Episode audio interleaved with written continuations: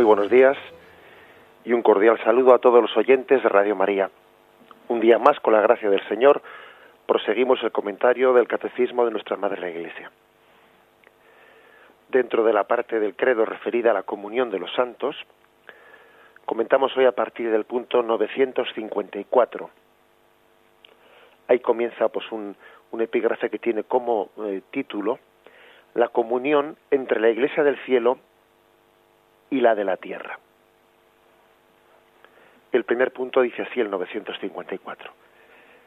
Los tres estados de la Iglesia. Hasta que el Señor venga en su esplendor con todos sus ángeles y destruida la muerte tenga sometido todo, sus discípulos, unos peregrinan en la tierra, otros ya difuntos se purifican, mientras otros están glorificados contemplando claramente a Dios mismo, uno y trino, tal cual es. Todos, sin embargo, aunque en grados y modos diversos, participamos en el mismo amor a Dios y al prójimo, y cantamos el mismo himno de alabanza a nuestro Dios.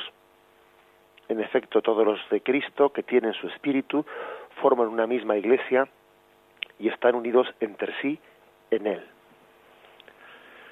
Bien, como veis, habla de tres estados de la Iglesia. Tres estados de la Iglesia, lo cual ya es una, una forma de hablar de la Iglesia que nos mm, puede purificar, puede estar revisando ciertas imágenes incompletas que tenemos de la Iglesia. Es posible que pues que mm, cuando aquellos que crean, ¿no? o aquellos que hablen de la Iglesia únicamente pues en bajo la imagen de una institución, una institución formada por hombres aquí en la tierra, pues les choque, ¿no? Les llame, les llame la atención el que nosotros hablemos de tres estados de la vida de la Iglesia y tan Iglesia católica, ¿no? Tan Iglesia católica es la, la que forman aquellos que están en, la, en el estado de purificación del purgatorio y tan Iglesia es, mejor dicho, más Iglesia todavía, ¿no? La Iglesia de aquellos que están en la iglesia triunfante en el cielo. Con lo cual ya hablar en estos términos ya es rectificar una visión incompleta de la iglesia como institución humana que evidentemente se reduciría a, a, esta, a la iglesia de la etapa peregrinante, de esta primera etapa.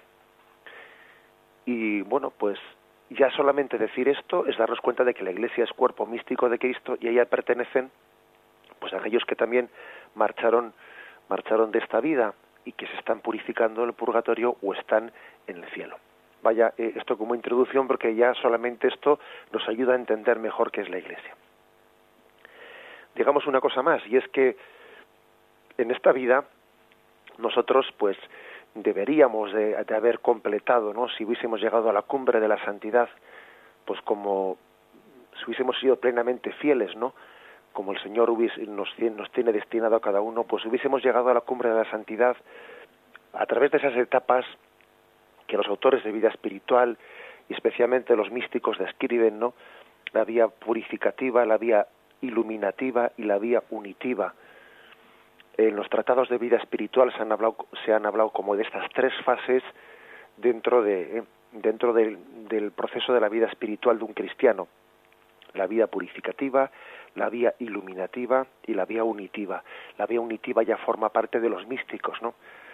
La cual vivieron en intensidad pues ellos pues como Santa Teresa, San Juan de la Cruz y tantos otros santos. Por desgracia, pues este camino por nuestras infidelidades, etcétera, pues son pocos los que lo, lo completan, los que llegan a esa vía unitiva en esta vida. Y el Señor en su designio de misericordia, pues mm, pues saliendo una y otra vez, ¿no? al camino de este hombre que quiere seguir a Cristo pero que tropieza y que cae, ha querido también completar esta falta de pues de, de fidelidad plena a nuestro camino de santidad, pues a través de, de otro estadio intermedio entre esta iglesia peregrinante y la iglesia del cielo, que es la iglesia que está purificándose en el purgatorio, completando el proceso de santificación que aquí en la tierra pues por sus infidelidades no hizo. Entonces esos tres estados, esos tres estados se refieren pues a la, a la iglesia de los que peregrinamos en esta vida, a la iglesia que se purifican en el estado llamado purgatorio y finalmente pues a la iglesia que está glorificada, ¿no? contemplando a Dios en el cielo. Tres estados, tres modos, em, modos diversos, ¿no? Dice, dice que aunque en grado y modos diversos, todos participamos del mismo amor a Dios y al prójimo, aunque en grado y en modos diversos. Pues es cierto que no, que tienen un grado muy superior de amor a Dios y al prójimo aquellos que están en el cielo su amor es más perfecto. ¿eh? Y también es un amor más perfecto el que tienen a Dios y al prójimo las almas de purgatorio, más perfecto que el nuestro. Porque nosotros pues estamos limitados, ¿no? Pues por, por todo esto que supone nuestra condición carnal. Pero aunque sean grados y modos diversos los que tienen eh, aquellos que están en, en el cielo, en la iglesia triunfante, los que están en el purgatorio, en la iglesia que se purifica, y nosotros, los que estamos en la iglesia peregrinante, aunque sean grados y modos diversos, tenemos un mismo amor a Dios y al prójimo, no lo olvidemos, estamos unidos en el mismo fin. Estamos unidos en el mismo fin y es importante, ¿no? Pues el, el saber que, que participamos de ese mismo fin. Nos alimentamos de lo mismo, dicho de otra forma. Nos alimentamos del amor de Dios. Hay una graduación entre nosotros, eso es verdad una graduación. Pues esa graduación más o menos la podríamos describir de la siguiente forma, ¿no? Los que estamos en la iglesia peregrinante, pues vivimos de la fe, mm, de la esperanza y de la caridad. Los que están en la iglesia purgante, en el purgatorio, viven de la esperanza y de la caridad. La fe, bueno, pues la fe no no es no es para ellos, no eh, necesaria pues como lo es para nosotros porque de alguna manera en el purgatorio pues esa fe esa fe ha alcanzado pues no el grado de visión de Dios ¿eh? que todavía no, no lo ha alcanzado pero de alguna manera en el purgatorio no, no existe ni, ni siquiera esa capacidad de poder dudar, ¿eh? de poder dudar de Dios mismo. Con lo cual allí eh, las dos virtudes teologales que priman son la esperanza, las, las almas de purgatorio viven mm, en intensidad la virtud de la esperanza, esperando alcanzar la visión de Dios. Como todos sabéis, del estado del purgatorio, pues no, no, existe retroceso posible a, a, la condenación, sino únicamente a la salvación una vez ya purificados. Por lo tanto, eh, pues el estado del purgatorio se vive la virtud de la esperanza en intensidad y también la de la caridad. Y en el cielo se vive pues únicamente la virtud de la, de la caridad, tampoco la de la esperanza, porque en el cielo se ha alcanzado ya lo que se esperaba. O sea que en la iglesia peregrinante vivimos la fe, la esperanza y la caridad. La iglesia purgante vive la esperanza y la caridad. Y la iglesia triunfante vive la caridad. Lo que nos une a todos es pues la caridad, el amor. Nos alimentamos del amor de Dios. Nos alimenta el amor de Dios. Él es tenemos el mismo fin, tenemos, podemos llegar a, decir verdaderamente que, que nuestro, el centro de nuestro corazón es el mismo de nuestros seres queridos que están en el cielo que están en el purgatorio. El centro de nuestro corazón es el mismo, debe de ser el mismo, vamos. añadimos una cosa más y es que alabamos al mismo Dios cuando mm, hemos rezado hace un rato laudes o, o luego rezamos vísperas o cuando nos unimos a la liturgia, podemos decir verdaderamente que estamos uniéndonos al coro que alaba a Dios en el cielo, al coro que alaba a Dios en el estado de purificación. Estamos glorificando al mismo Dios, al mismo Dios. Pues imaginaros lo que es que, por ejemplo, estamos distanciados de un ser querido que está en otra nación, ¿no? Que está en otra nación y nosotros estamos pues en España, por, poner un ejemplo. Y uno por la noche se pone a rezar y dice, voy a rezar, voy a rezar mirando, mirando la luna, sabiendo que mi ser querido que está separado de aquí, que está ahora mismo pues en otra nación, a, a 3.000 kilómetros de distancia, está él contemplando la misma luna que estoy viendo yo y nos unimos rezando, pues mirando al mismo astro, ¿no? Y, él y yo sé que él está a 3.000 kilómetros de distancia, pero mirando al mismo astro y rezando y también y levantando sus alabanzas y sus eh, súplicas y, bueno, pues algo parecido, si se me permite la comparación, ocurre con nosotros. Yo sé que mis seres queridos están contemplando y están glorificando al mismo Dios al que yo glorifico. Y que estos salmos de alabanza que yo le dirijo la liturgia de las horas, etcétera, o la Santa Misa, ¿no? Pues son mm, pues muy similares, ¿no? Es la misma liturgia la que yo rezo, con la que ellos también alaban a Dios. Nos unimos en la misma liturgia, liturgia de alabanza y de glorificación. Alabamos al mismo Dios. Y estamos todos entre nosotros unidos en, en Cristo, dice este punto del catecismo, ¿no? Unidos entre sí en Él, unidos entre sí en Cristo. Podríamos decir de otra manera, es más lo que nos une con ellos que lo que nos separa. A nosotros nos llama tremendamente la atención, ¿no? Nos parece que lo decisivo en esta vida, em, pues es el tema de la muerte, ¿no? Eh, se dice con mucha frecuencia en nuestros, nuestra forma de hablar, bueno, aquí lo importante es la salud, ¿eh? lo único que no tiene solución es la muerte y cosas por el estilo, ¿verdad? Digamos una manera de hablar, pues que no es precisamente muy cristiana. No es muy cristiana, vamos a ser sinceros, ¿eh? porque lo verdaderamente decisivo no es la muerte. La muerte es un paso, un paso por otra parte absolutamente necesario en el nacer, crecer y morir de todo ser que está sometido a las leyes, ¿eh? pues a las leyes naturales. ¿no? Nosotros estamos unidos en Cristo y es mucho más lo que nos une con, con aquellos que marcharon que lo que nos separa. Por eso lo, lo que verdaderamente es dramático no es tanto la muerte natural cuanto la muerte espiritual. Eso es lo único dramático que hay aquí. La muerte del alma. El estado de condenación. Eso es lo único dramático. Es mucho más lo que nos une que lo que nos separa con los seres queridos que marcharon. ¿eh? Cuando a veces vivimos la muerte pues con una eh, con un pues con una, un, no sé pues un enfoque cultural tan dramático etcétera pues uno dice oh, oh, bueno pues no lo entiendo no no es entendible porque Jesús lloró por cuando vio a su amigo Lázaro muerto pero Jesús lloró mucho más cuando vio que Jerusalén rechazaba su mensaje por su pecado. Y nosotros tenemos que decir que lloramos mucho menos por el pecado que nos separa de Dios, ¿no? Del amor de Dios. Lloramos mucho menos por eso que por la muerte de un ser querido. Y cuando alguien observa que, que alguien llora, ¿no? Y, y, y, sufre y se deshace, ¿no? Pues por la muerte de, de un ser querido pero no llora por sus pecados, eso no le hace sufrir, pues uno dice esto, esto no, este, esto no es equilibrado. Porque Jesús, como hombre que era y como sensible que era, sí lloró por la separación de sus seres queridos, pero lloró mucho más, mucho más por el pecado del hombre. Acordaros de cómo Jesús dice a aquellas mujeres, ¿no? Que lloran por él cuando va camino de la cruz. Mujeres, no lloréis por mí, llorad por vosotras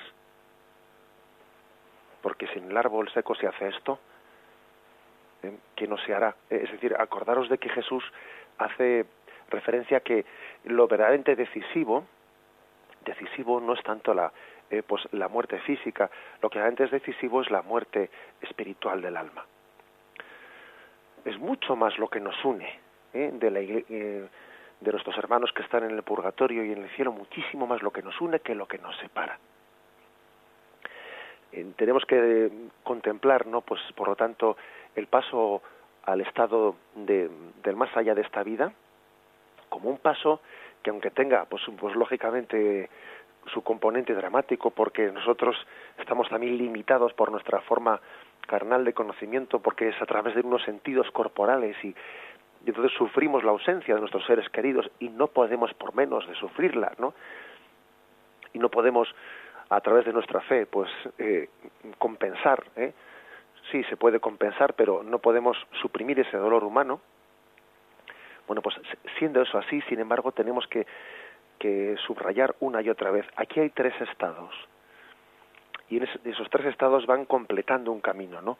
Un camino, pues que, pues que en esta vida, posiblemente pues no hemos podido concluirla sin completarlo definitivamente del estado de vida purificativa o del grado de vida purificativa, de vida iluminativa, de vida unitiva, que en esta vida no haya, no haya sido completado por nuestra infidelidad, el Señor, por su misericordia, nos lo concede pues en un estadio posterior a esta vida. La vida, o mejor dicho, en la iglesia, en la iglesia mm, purgante y en la iglesia triunfante. Estamos plenamente unidos en estos tres estados de la iglesia, que son temporales. Los dos primeros, solo el tercero es eterno. Solo el tercero es definitivo. La iglesia peregrinante y la iglesia purgante son temporales. Lo dice este punto del catecismo, hasta que el Señor venga en su esplendor con todos sus ángeles y destruida la muerte tenga sometido todo, hasta entonces la iglesia está en tres estados. Cuando, cuando tenga lugar la parusía, la, la venida en gloria de Cristo y la resurrección de los muertos, entonces ya la iglesia no estará en tres estados, estará en uno solo, en la iglesia triunfante, en la iglesia del cielo. Entonces se consumará este proceso, este, este itinerario, este caminar, y habrá una iglesia en un solo estado unida, en comunión, amando a Dios y amando al prójimo. Esta es pues la introducción que hace la, eh, el catecismo en este primer punto. Lo meditamos y continuamos enseguida.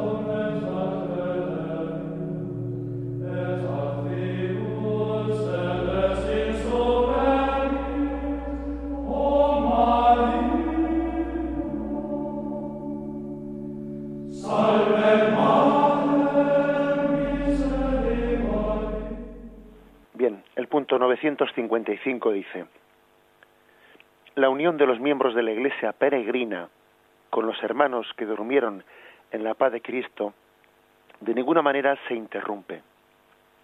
Más aún, según la constante fe de la Iglesia, se refuerza con la comunicación de los bienes espirituales. Importante es que se diga esto. ¿eh? Esto es algo importantísimo máxime cuando eh, pues la mayoría de los oyentes de Radio María que estén en este momento escuchando este programa, pues estarán pensando en seres queridos suyos de los cuales se separaron.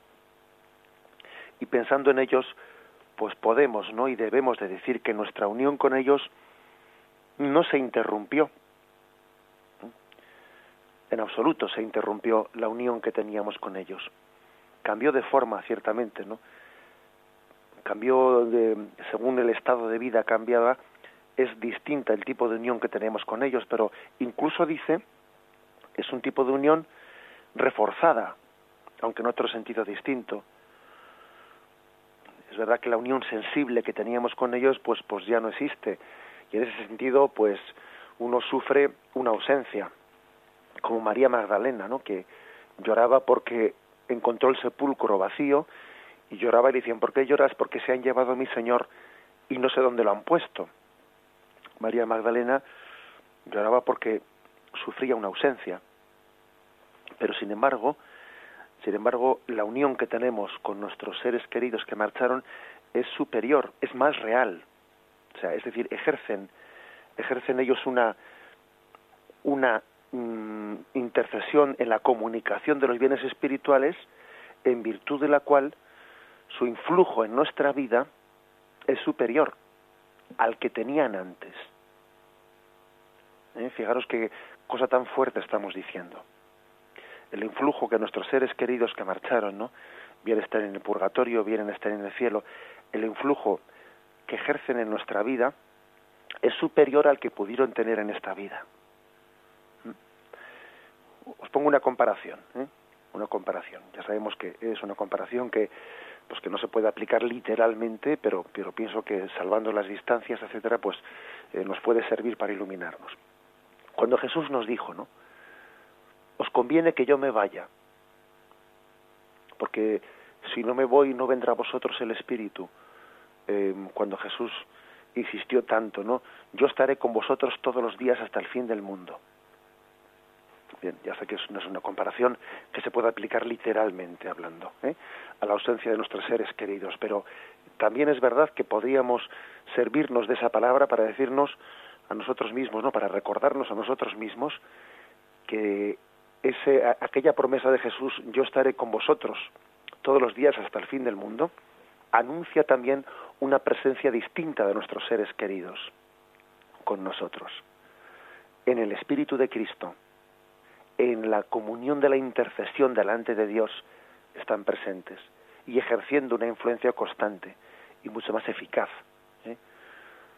Ellos que, que han estado trabajando no pues en el seno de la familia por nosotros aquellos eh, padres a los que les hemos visto madrugar para trabajar en favor nuestro y salir tempranito antes de que el sol pues hubiese salido aquellos a que les hemos visto trabajar por el pan material de nuestra vida ahora están trabajando gozosamente no en un trabajo que es gozoso en la intercesión ante Dios en favor en favor nuestro. Siguen haciendo lo que hicieron aquí pero pero con una eficacia pues infinitamente superior ¿no? en, el, en el cielo. Eso puede servir ¿eh? Eh, con una aplicación pues prudente no pues la, esa eh, eso que anunció Jesús de que Jesús iba a ser más presente a nosotros glorificado en el cielo que en la, en la etapa terrena en la que estuvo entre nosotros. Nosotros solemos tener una especie de envidia de los apóstoles que vieron a Jesús y claro, nosotros no lo hemos visto, pero sin embargo la Iglesia nos dice, oye, eh, Jesús está mm, realmente y eficazmente más presente en tu vida que la que estuvo en, en tiempo de los apóstoles. Bien, pues como decía, no salvando las distancias, es más eficaz, es más eficaz la presencia que tiene en nuestra vida nuestros seres queridos desde su, eh, desde su glorificación en el cielo, incluso también desde su estado de purificación en el purgatorio, es más eficaz que la que tuvieron cuando estuvieron junto a nosotros. Eh, lo que ocurre es que, bueno, pues que hay lo que diferencia es pues que mm, aquello era percibido por los sentidos y esto solo puede ser percibido la fe, pero es verdaderamente real, ¿eh? verdaderamente real y eficaz. Un, tengamos en cuenta que, por ejemplo, pongo este ejemplo, un familiar, cuando vivía entre nosotros, en la tierra un padre nuestro, pues, pues podía estar con nosotros un rato concreto del día, pero luego tenía que marchar a trabajar. Y mientras que estaba aquí sometido pues a, las limitaciones espaciotemporales, pues cuando él estaba trabajando no podía estar con nosotros en casa. Y cuando se ausentaba para otra cosa dejaba de estar con nosotros, ¿no? No así ocurre ahora porque Él estando contemplando a Dios, está continuamente presente en nuestra vida. Él contemplando a Dios, eh, pues así como Dios nos ve eh, continuamente, porque estamos siempre presentes en la presencia de Dios, pues aquellos que contemplan a Dios, en ese sentido están siempre con nosotros, porque, porque contemplan a aquel que siempre está con nosotros. Podríamos decir de alguna forma, nos ven en Dios, están continuamente eh, unidos a nosotros en Dios. Ya no es, ya no están sometidos a esa limitación, que cuando salían de casa dejaban de estar con nosotros. Ahora no, ahora su unión es continua. Nos ven en Dios, interceden por nosotros, tienen con nosotros una comunión de los bienes, de los bienes eh, celestes. Bien, vamos a meditarlo y proseguimos enseguida.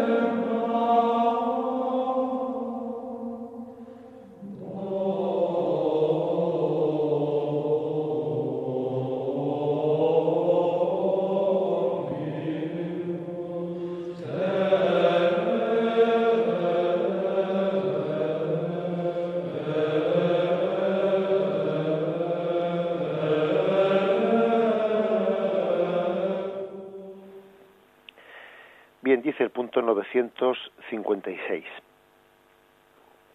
La intercesión de los santos. Por el hecho de que los del cielo están más íntimamente unidos con Cristo, consolidan más firmemente a toda la Iglesia en la santidad, no dejan de interceder por nosotros ante el Padre. Presentan por medio del único mediador entre Dios y los hombres, Cristo Jesús, los méritos que adquirieron en la tierra. Su solicitud fraterna ayuda, pues, mucho a nuestra debilidad. Y aquí pone dos, dos citas de dos grandes santos de la Iglesia, una de uno de Santo Domingo, lo que las palabras que él dijo moribundo a sus hermanos. No lloréis, os seré más útil después de mi muerte y os ayudaré más eficazmente que durante mi vida.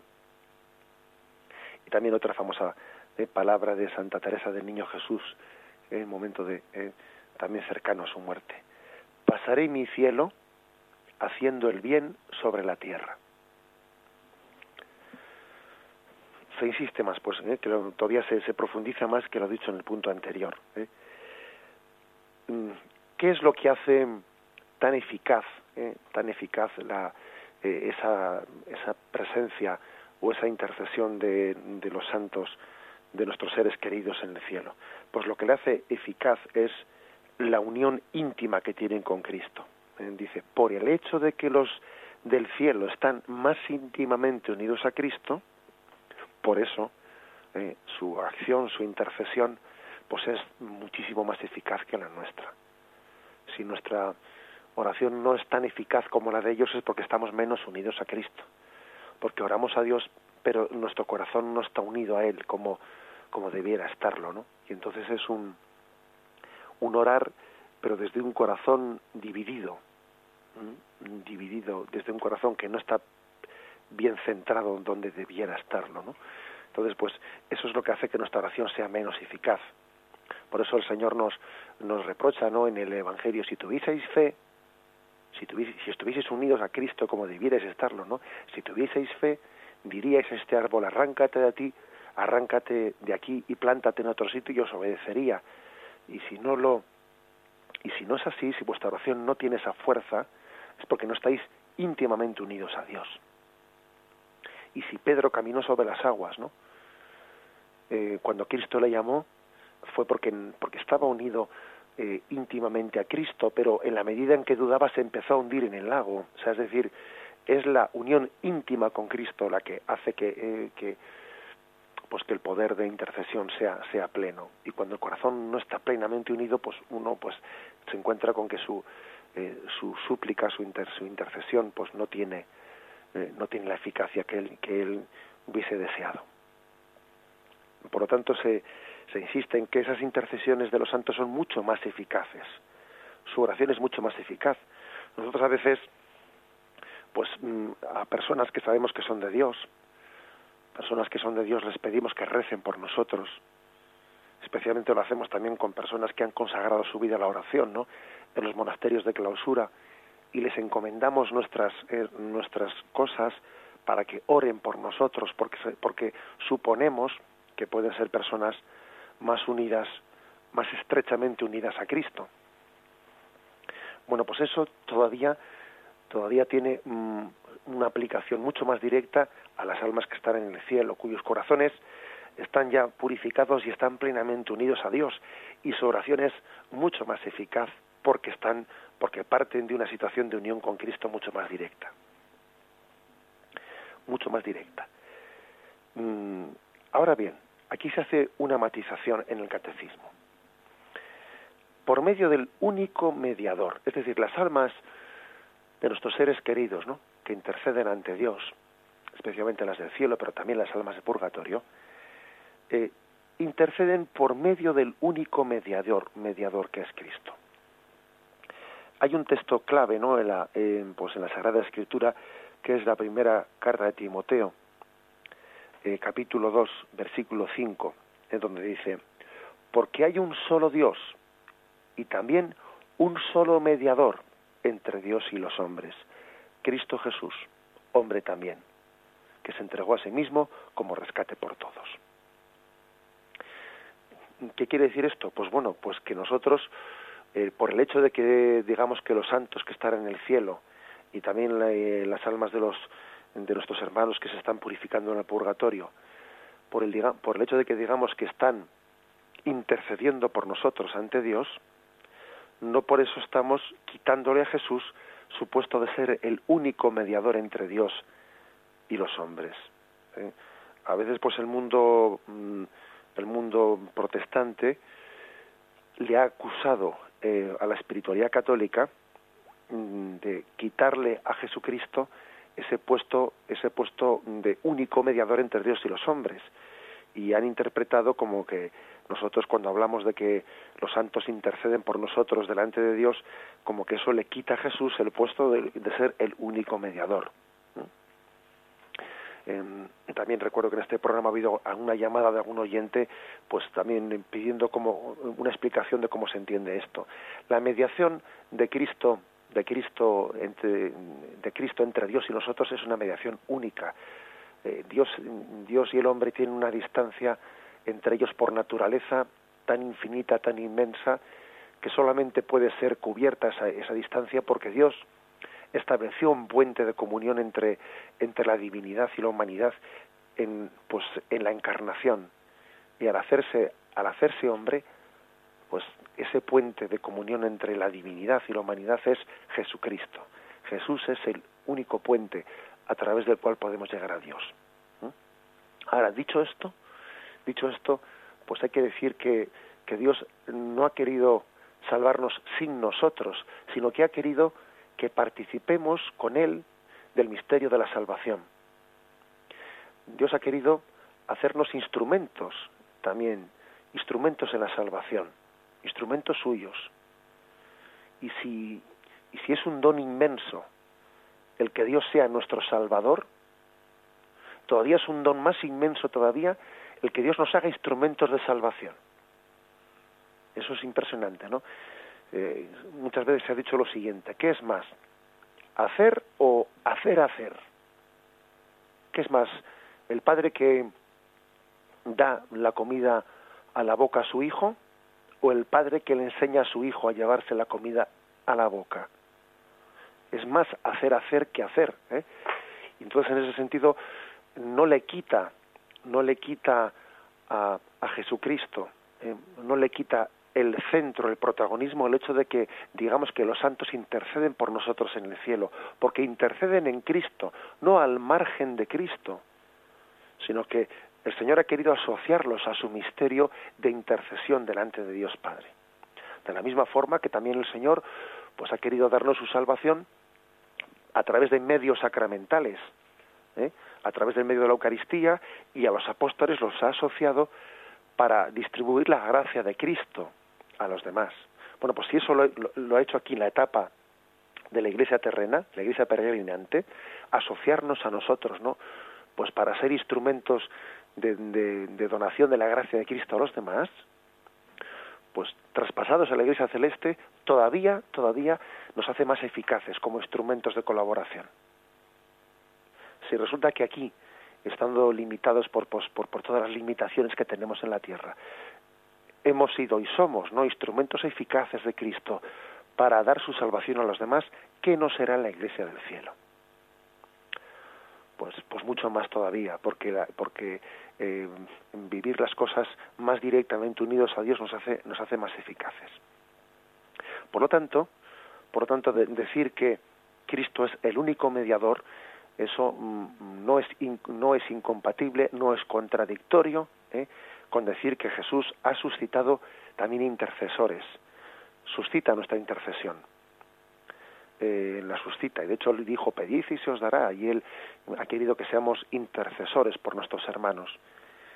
Cristo es el único mediador. Cristo es el único redentor. Y sin embargo él suscita corredentores. Él suscita intercesores. Él suscita mediadores es como imaginaros como un conducto de agua por el cual pasa todo el agua de un pantano hacia una ciudad y es un conducto inmenso, ¿no? Por el cual pasa todo el potencial del agua desde el pantano hasta la ciudad, pero luego ese conducto de agua se va subdividiendo, pues en, en pues en tuberías más pequeñas que cada vez se dividen en más y en más ramificaciones hasta que llegan a nuestra casa, ¿no?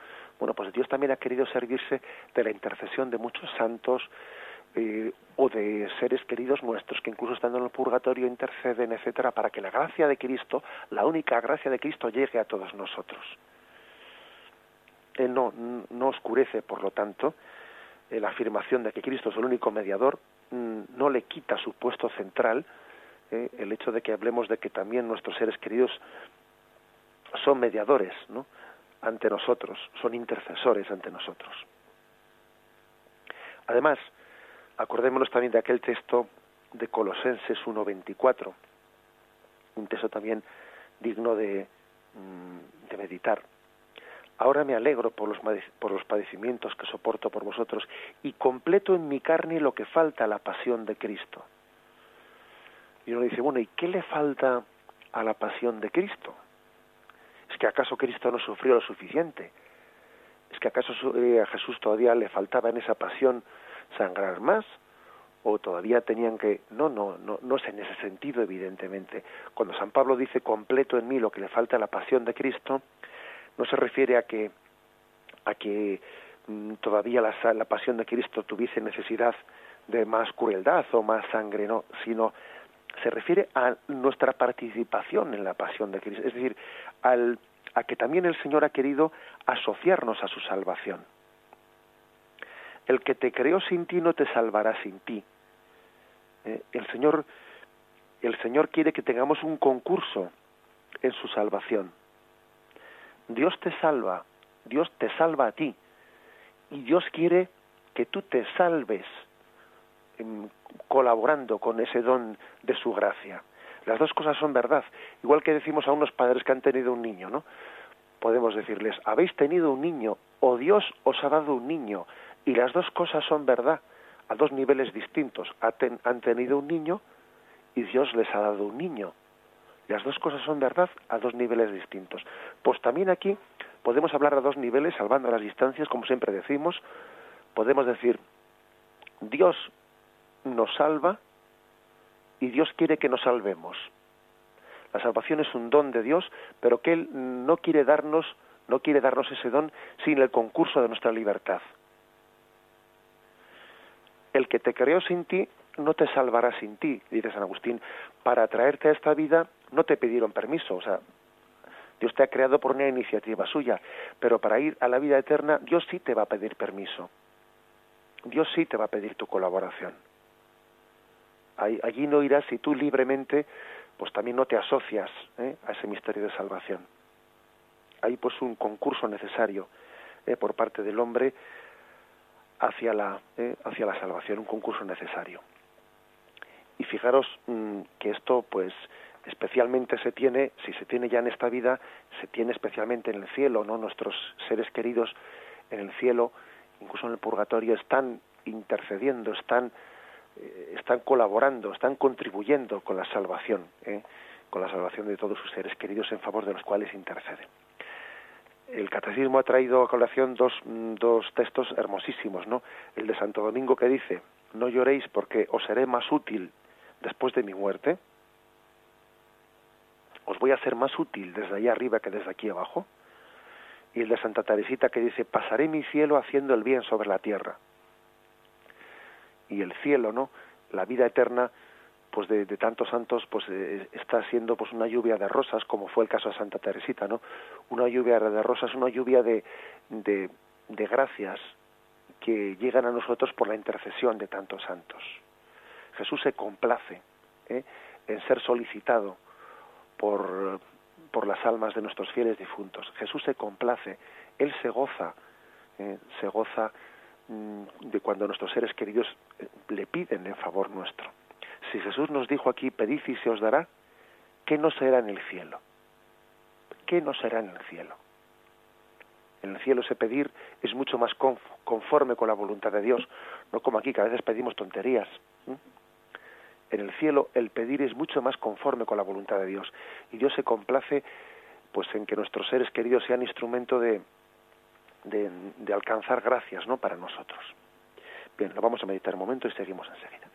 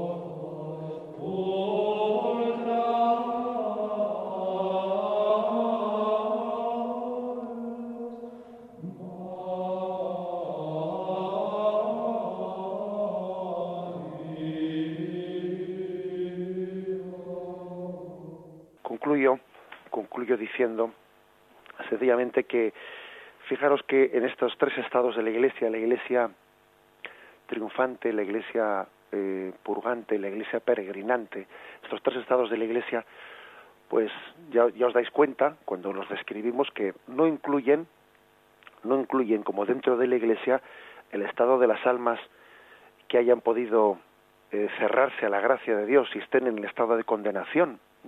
Las almas que están en el estado de condenación eterna no forman parte de esa iglesia porque, mm, porque no reciben la vida de Cristo, porque por, eh, por el ejercicio de su libertad eh, se han cerrado a recibir la vida de Cristo. Y también, por lo tanto, esa ausencia, esa ausencia tenemos que notarla, ¿eh? porque somos iglesia en la medida en que recibimos eh, del cuerpo místico de Cristo su gracia, desde la cabeza recibimos su gracia.